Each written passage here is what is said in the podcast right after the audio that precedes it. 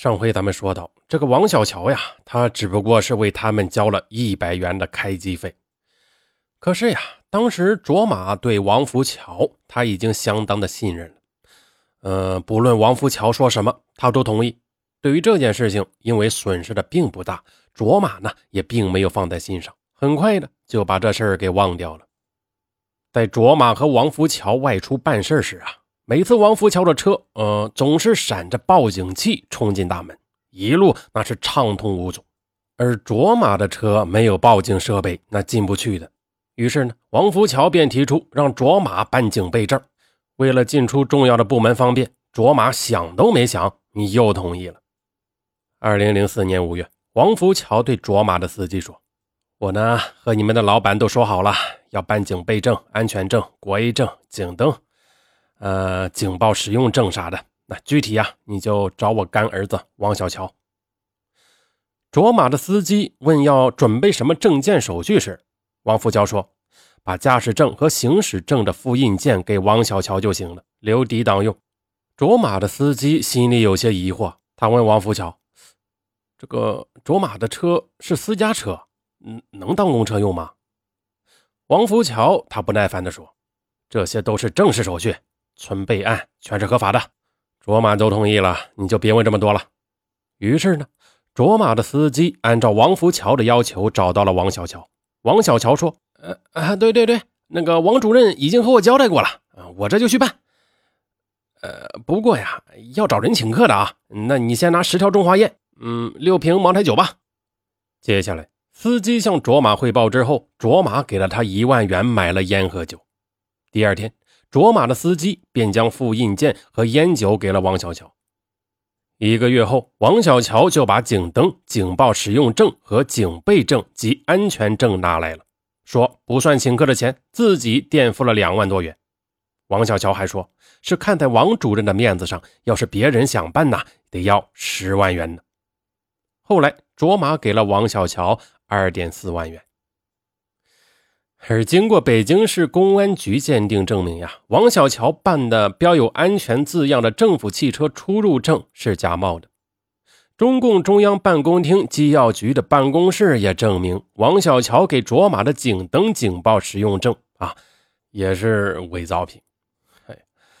在委托王福桥捞人的过程当中呀，卓玛可谓是倾尽全力呀，他不遗余力地向王福桥奉送着家产。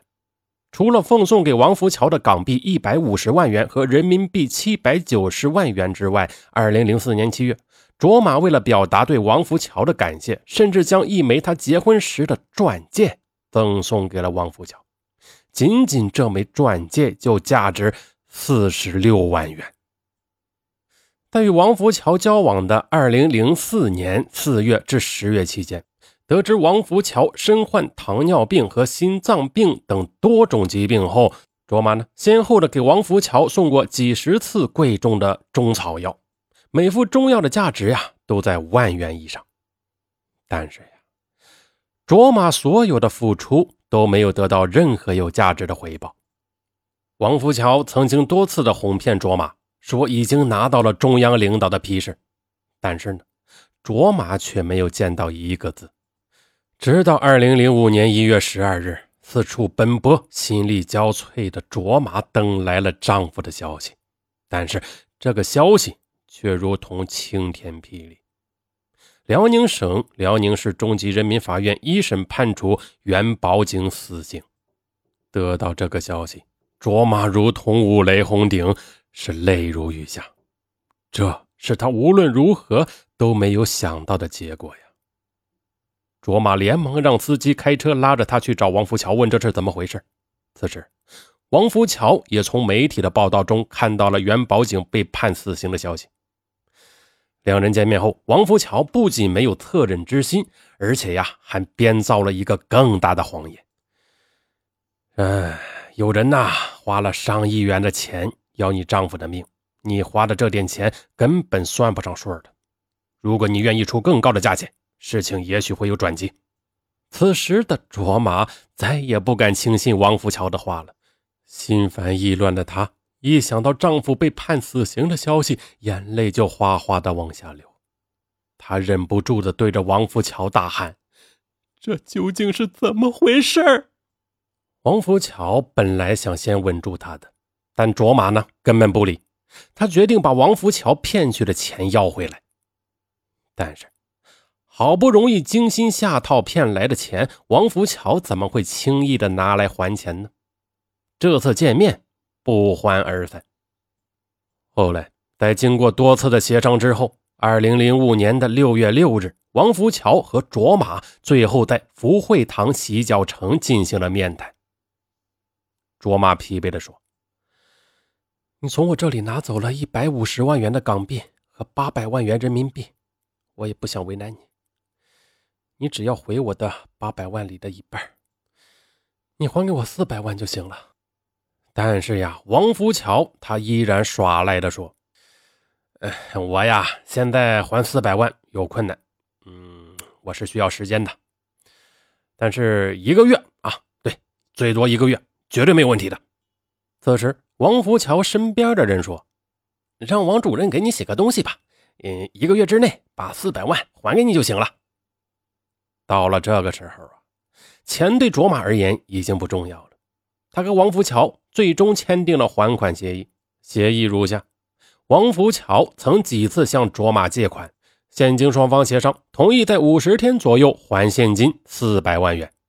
至此呀，双方债权债务全部结清，双方协议签字生效。可是呀，在这份双方都按下手印的还款协议签订了三个月之后。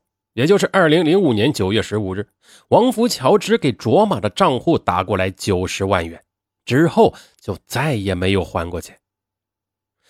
卓玛再找王福桥时，王福桥终于露出了他丑恶的嘴脸，他百般抵赖，甚至提出要用那些假古董抵债，被卓玛严词拒绝了。至此呀，卓玛才恍然大悟。他回想起自己和王福桥从一开始交往，对方就隐隐的有一种神秘感。其实啊，许多时候王福桥的所作所为已经让卓玛感到不妙了。但救夫心切的他宁愿不去想这些，他宁愿相信这一切都是真的。他感觉自己就像是做了一场可怕的梦，而这梦终于醒了。就在卓玛多次找王福桥协商无果的情况下，二零零五年十月，卓玛一纸诉状将王福桥告上了法庭。二零零六年一月四日，王福桥因涉嫌犯诈骗罪被羁押。同年二月十日，北京市人民检察院第二分院以涉嫌招摇撞骗罪将王福桥批准逮捕。二零零六年三月十七日。轰动全国亿万富翁元宝井雇凶杀人案尘埃落定，元宝井被押赴刑场，采取了注射方法执行死刑。当日十时十五分，执行完死刑的元宝井的尸体被送到了辽宁市殡仪馆火化。在殡仪馆内，卓玛用一条白色的哈达将丈夫的骨灰盒包好，失声痛哭。二零零六年十二月二十日，北京市第二中级人民法院开庭审理了王福桥一案。面对来自原告卓玛方的大量的有力证言、证据和证词，这个王福桥啊，他竟然信口雌黄的解释说：“一开始啊，确实只是单纯的运作元宝井的事情，但是后来呀，就对卓玛产生了感情，他已经爱上了卓玛。”元宝井被判处死刑后。卓玛情绪是相当的糟糕，怕他出事情，寻短见。为了安慰他，这才写下了还款协议。此处呀，留点空白啊，大家可以笑一笑。好，笑完了啊。